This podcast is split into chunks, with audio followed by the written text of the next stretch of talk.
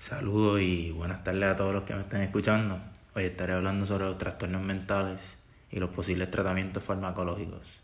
En específico me estaré refiriendo primordialmente a los factores fundamentales que componen lo que es la depresión y aquellos que sufren de ella. La depresión es uno de los trastornos mentales más frecuentes en el mundo, experimentado por más de 350 millones de personas, de los que más del 50%, incluso en algunos países, del 90% no cuentan con acceso a tratamientos efectivos, por lo que es imperativo comprender y expandir los distintos tipos de tratamientos existentes a través del mundo. La depresión, adicionalmente, supone una carga importante en la salud de la población y en los sistemas de salud de los países desarrollados y es una de las principales causas de, de la discapacidad. Aparte de que al ondagar en su historia se han destacado varias problemáticas que han sido modificadas en el transcurso del tiempo. Ahora bien, en cuanto a los tratamientos farmacológicos, estaré hablando más adelante de los distintos tipos de tratamientos que existen hoy en día y el efecto que pueden tener en sus usuarios. Estos son los inhibidores selectivos de la recaptación de serotonina, mejor conocidos como los ISRS, los inhibidores de la recaptación de serotonina y noripinefrina, disculpa IRSN, más conocidos como IRSN, inhibidores de la recaptación de noripinefrina y dopamina, IRND y los inhibidores irreversibles de la monoaminoxidasa, los IMAO y los antidepresivos tricíclicos, este, más conocidos como los ADT y pues entonces los heterocíclicos, que son los que mencioné anteriormente. Sin embargo, antes de entrar en lo que son los tratamientos farmacológicos, es importante hablar sobre sus comienzos y cómo surgió el término de la depresión. Ahora bien, cuando hablamos del trastorno mental de la depresión, es importante destacar que no es un término unilateral, por lo que existen varios tipos. Entre ellos los más frecuentes vistos son los de trastorno depresivo grave, que por lo general se caracterizan por un conjunto de síntomas que provocan cambios emocionales, físicos, de pensamiento, incluso de comportamiento, que impiden el poder realizar efectivamente las tareas del día a día. Este tipo suele ser uno incapacitante y requiere cursar con al menos dos episodios depresivos, que por lo general suelen ser recurrentes a lo largo de la vida del paciente, y pues la exclusión de otros tipos de desórdenes de ánimo, ya sean inducidos a través de médicos o alguna sustancia. Entre estos desórdenes comúnmente están los de angustia ansiosa, rasgos melancólicos, rasgos psicóticos con catatonia, disculpa, inicio en el periparto, patrones estacionales, estado de remisión y severidad recurrente. Por otro lado, entre los otros tipos más comunes tenemos el trastorno de distímico-distimia, que se caracteriza por ser menos grave en cuanto a los episodios. Sin embargo, suelen ser más duraderos, entre dos o más años por lo general, y aunque no es incapacitante, limita en gran parte el funcionamiento cotidiano. Ahora, como mencioné, estos por lo general suelen ser los tipos más comunes de trastorno depresivo. Sin embargo, en el transcurso de los años se han encontrado, luego de algo de estudios y investigaciones del mismo, que existen muchos otros tipos de trastornos depresivos que han surgido a raíz del junte con otras enfermedades y condiciones. Entre estas se encuentra depresión psicótica, que surge a raíz de, estar presente junto con otra patología psicótica, como lo son las alucinaciones, delirios, rupturas de la realidad, entre otras. También se ha encontrado una predominancia en los casos de depresión postparto, la cual se diagnostica a raíz de que una mujer sufre un episodio de depresión grave dentro del primer mes de parto. Se ha encontrado que todas las mujeres que dan a luz, un 10 a 15% de ellas, sufren de este tipo de depresión. Por otro lado, vemos que a raíz del cambio climático y el ambiente en general que existe en el transcurso del año y las estaciones, se ha desarrollado un tipo de trastorno depresivo llamado trastorno afectivo estacional. Este se caracteriza por la aparición de episodios mayormente en los meses de inviernos.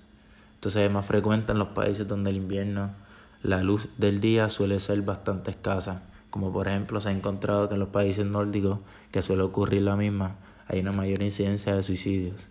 Finalmente tenemos el trastorno bipolar, también conocido como la enfermedad maníaco-depresiva, que aunque no es tan comúnmente vista, se caracteriza por cambios cíclicos en el estado de ánimo. Estos son por lo general el estado de ánimo elevado, también conocido como la fase de mania, y el estado de ánimo bajo, que pues se conoce como la fase depresiva. Desde la prehistoria, lo que hoy llamamos depresión ha acompañado al ser humano durante toda su existencia, seguramente. Sin embargo, no es hasta el siglo XX cuando eclosiona la industria farmacéutica y es entonces cuando los estudios contra la depresión se les da prioridad, por lo que cada vez son más a fondo. Ahora bien, para poder tratar la depresión, se desarrollaron en los años 50 los primeros antidepresivos por la industria farmacéutica. Esto surgió a raíz de esta ardua investigación que llevó entonces a la comprensión de los mecanismos fisiológicos y bioquímicos de la depresión, permitiendo entonces el desarrollo de lo que se conoce como la teoría de las monoaminas. La misma surge a raíz de evidencia hallada que la depresión mejoraba al tratarla con fármacos que incrementan las concentraciones sinápticas de monaminas a través de varios mecanismos. Esto se debe a que la depresión surge mayormente por un déficit de los sistemas centrales de noradrenalina, dopamina y o serotonina. Y la función de estos tratamientos es entonces restaurar las concentraciones de las mismas en el cuerpo. Entonces, debido a esta necesidad a que se desarrollen los primeros antidepresivos, los inhibidores irreversibles de la monoaminoxidasa, los AMO, se introdujeron junto con los antidepresivos tricíclicos clásicos. Los antidepresivos de tipo AMO inhiben el metabolismo neuronal de las aminas biógenas y consisten en dos formas de la enzima monoaminoxidasa, los tipo A y los tipo B. Los tipo A catabolizan el metabolismo de la noradrenalina y la serotonina. La B generalmente se observa que cataboliza la dopamina. El primer antidepresivo utilizado fue entonces los inhibidores irreversibles de la monoaminooxidasa y proniacida, un medicamento utilizado para el tratamiento de la tuberculosis. Se observó que el mismo provocaba una mejoría en el estado de ánimo de los pacientes con tuberculosis, por lo que entonces fue utilizado como tratamiento de pacientes depresivos. Luego se encontró que la imipramina Carecía de actividad antipsicótica, por lo que comprobó que era un antidepresivo eficaz. Estos actúan sobre receptores muscarínicos, histaminérgicos y alfadrenérgicos. Pero los antidepresivos tricíclicos de amina terciaria, como lo es la imipramina, muestran cierta selectividad por la inhibición de la recaptación de serotonina sobre los de amina secundaria, que son derivados metabólicos de los terciarios. Estos también muestran entonces mayor selectividad por la inhibición de noradrenalina ¿verdad? por encima de los terciarios.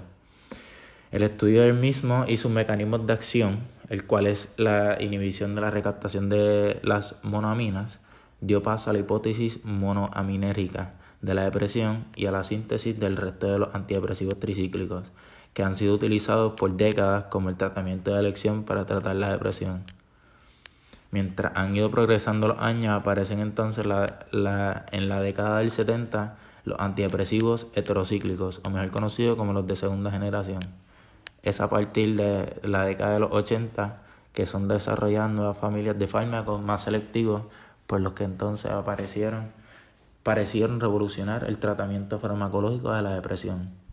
La primera clase desarrollada fueron los inhibidores selectivos de la recaptación de serotonina, los ISRS, estos son muy parecidos a los antidepresivos tricíclicos en cuanto a su eficacia, pero con la ausencia de algunos de sus inconvenientes, por lo que ha incrementado progresivamente su uso a través de los años.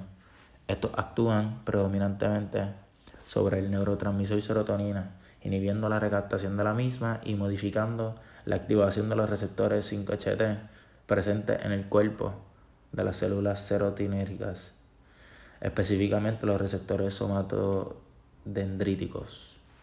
Similarmente, tenemos los inhibidores selectivos de la recaptación de serotonina y noradrenalina, eh, mejor conocidos ¿verdad? como los IRSN. Sin embargo, estos no ejercen acción sobre los receptores alfa-adrenérgicos, histaminérgicos o muscarínicos.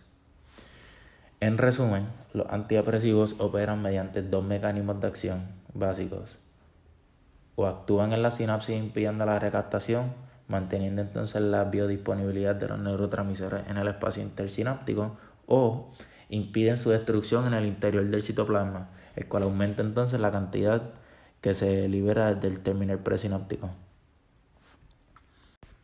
Ahora bien, cuando hablamos de los efectos adversos que podrían tener estos antidepresivos, vemos que se tuvo que evolucionar a una segunda generación de antidepresivos, ya que los antidepresivos tricíclicos, ¿verdad? los ADT, bloquean una diversidad de receptores. Entre estos están los colinérgicos muscarínicos, la histamina H1, adrenérgicos, también está la recaptación de serotonina y noradrenalina.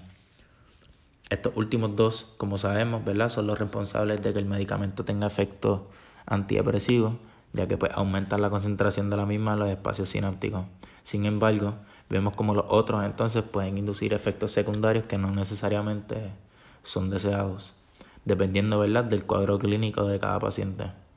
Entre estos efectos adversos secundarios derivados primordialmente a causa del uso de los antidepresivos tricíclicos, se destaca la sedación, el aumento de peso a causa del bloqueo histaminérgico, los efectos anticolinérgicos como lo es la visión borrosa, quedar en la boca, estreñimiento, retención de la orina, confusión, entre otras.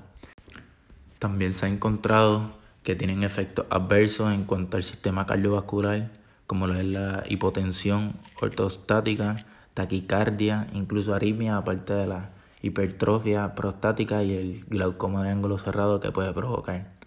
Ahora bien, en cuanto a los IMO, que sabemos que se introdujeron al mismo tiempo que los ADT, los tricíclicos, pues podrían tener efectos adversos secundarios sobre el sistema nervioso central.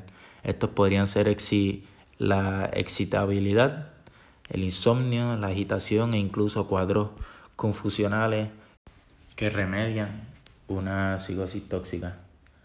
Pero el efecto adversario más grave es la hepatotoxicidad que puede presentar la administración de la mayoría de los medicamentos de los AMOs, ya que ¿verdad? Pues esta es hace que sea imprescindible el control de la función hepática. Por otro lado, cuando hablamos de los ISRS, a pesar de que sabemos que en comparación con los antidepresivos tricíclicos, tienen menos efectos adversarios y las ventajas principales son que su menor efecto anticolinérgico y la ausencia de cardiotoxicidad. Sin embargo, estudios sugieren que estos podrían generar con mayor incidencia problemas gastrointestinales, eh, nerviosismo o agitación, alteraciones al sueño y posiblemente alteraciones sexuales como lo son la disminución de la, del líbido o placer sexual. No obstante, el último efecto adversario podría ser a causa de la propia depresión, ¿verdad? Los, los, de las alteraciones sexuales. Finalmente, en cuanto a los inhibidores de la recaptación de serotonina y noradrenalina, los ISRN, existen también posibles efectos adversarios, realmente, ¿verdad? Como todo medicamento, pero entre estas, pues lo más importante se encuentra la, la hipertensión, especialmente en cuanto a la, a la velanfaxina, que es un tipo de, ¿verdad? de, de inhibidor de la recaptación de serotonina y noradrenalina. Otros efectos secundarios son los de provocar náusea, este, somnolencia, sequedad en la boca, vértigo y en caso pues ansiedad. Ahora bien, las nuevas alternativas y perspectivas del futuro recaen sobre el desarrollo y la proliferación de las investigaciones farmacológicas de nuevos antidepresivos. Vale recalcar, en los años recientes se ha visto ¿verdad? estas mejoras, especialmente en, las áreas de farmacogenética y de la farmaconeuroimagenología. La mayor parte de las investigaciones clínicas ¿verdad? de la industria farmacéutica se han estado enfocando en lo que se ha denominado ¿verdad? la farmacogenética el cual es pues, el estudio de las bases genéticas a las respuestas terapéuticas y ¿verdad? Pues, de los efectos colaterales de los antidepresivos. Entre estos se han descrito varias vías de desarrollo como que comprenden ¿verdad? las acciones sobre los siguientes sistemas, como lo son ¿verdad? los transportadores de serotonina y noradrenalina, los GABA receptors y las variaciones individuales del sistema citocromo 450.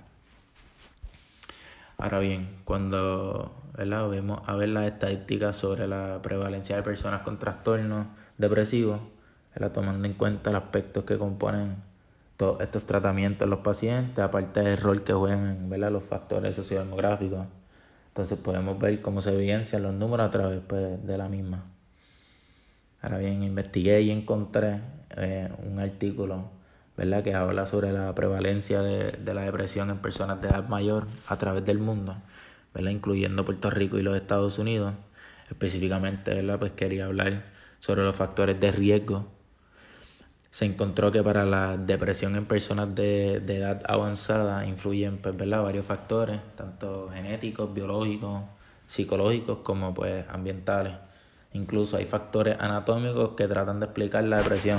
Entre ellos pues, está el tamaño diferente del hipocampo que podría existir entre diferentes pacientes, el tamaño diferente de la amígdala y la corteza prefrontal, al igual que se han postulado neuronas con alteración de metabolismo y tamaño, acción de monamina y pues, otros neurotransmisores. Ahora, en cuanto a factores demográficos, se encontró que se han reportado más casos en mujeres que en hombres, al igual que las viudas, ancianos, aislados o, institucionalizados y pobres presentan depresión más frecuentemente. Adicionalmente, la incidencia de casos se ve mayor en áreas rurales que en el área urbana. Por otro lado, si vemos los factores biológicos que influyen en la incidencia de trastornos de la depresión, vemos que varias enfermedades han sido relacionadas con la depresión no tan solo en personas de, edad avanzada, sino que en la población en general. Se realizó un estudio de las comorbilidades en el que se concluyó que para disminuir la carga de enfermedades crónicas en adultos menores, eh, menos, menores de 65 años, que, pues, pues, ¿verdad? que tienen enfermedades crónicas, pues que deberían recibir el tratamiento que necesitan para reducir la probabilidad de que puedan desarrollar más enfermedades eh, a medida que, envejecen. De esta manera, pues se ve que se estaría mejorando entonces el estado de, de, de, de su salud y a la misma vez pues reduciendo los costos de, de, atención médica que pues sabemos que hoy en día este, son de las causas primordiales de bancarrota en los Estados Unidos, incluso en Puerto Rico. Por otro lado, tenemos el aspecto social, el cual considera el aislamiento como un factor determinante asociado a la depresión, especialmente En, en personas de edad mayor. Podemos ver también cómo la incidencia de estos casos se ve directamente relacionado muchas de las veces con riesgos sociales y con baja condición socioeconómica. Por otro lado, también quería mencionar la asociación que se ha encontrado que existe entre los trastornos depresivos y otras enfermedades que llevan al empeoramiento drástico de la salud del paciente. En el caso de lo que es ver la Parkinson's, vemos como los diversos sistemas de neurotransmisión, como lo es ¿verdad? el dopaminérgico, las vías serotinérgicas y noradrenérgicas, pueden contribuir a la alta aparición de, la depresión y otros trastornos mentales en pacientes que sufren de Parkinson. Se han hecho varios estudios para crear escalas que sirvan como herramientas para monitorizar cambios a lo largo del tiempo y así poder determinar el efecto que tienen los tratamientos farmacológicos en estos pacientes. Ahora entonces por último, este, estaré hablando de, de algunos de los efectos analgésicos que podrían tener los tratamientos farmacológicos. Primeramente, ¿verdad? se encontró que los antidepresivos tricíclicos y los inhibidores de recaptación de serotonina y noradrenalina pueden ser utilizados para tratar el dolor crónico, como por ejemplo el dolor neuropático. El mecanismo del mismo aún no ha sido determinado con precisión, ¿verdad? Este, sin embargo, estudios recientes de modelos de animales sobre el dolor neuropático han revelado el hecho de que la noradrenalina forma parte fundamental en la inhibición del dolor, Del, del dolor neuropático. Esto resultó a partir de que al incrementar la concentración de noradrenalina en la médula espinal, mediante la inhibición de su recaptación directamente, inhibe el dolor neuropático a través de los receptores adrenérgicos. También se encontró que serotonina y dopamina pueden reforzar los efectos noradrenérgicos para entonces inhibir este dolor. Ahora bien, luego de ver y, y analizar toda esta información, vemos como las enfermedades mentales son unas que han predominado desde la prehistoria. A raíz de esto es que hemos visto la prevalencia de los estudios sobre las causas y efectos que vienen a consecuencia de la depresión. Adicionalmente, pudimos ver cómo los medicamentos antidepresivos han sido utilizados no tan solo para el tratamiento de la depresión, sino que también para otras enfermedades, dado a su amplio funcionamiento en el cuerpo. Durante el transcurso de los años, se ha visto cómo los estudios han resultado en la evolución de las mismas por el aumento en la incidencia de efectos secundarios y el incremento de casos existentes. Pues nada, aquí, aquí tengo ¿verdad? Mi, mi, mi discusión. Espero que les haya gustado y pues que pasen linda tarde.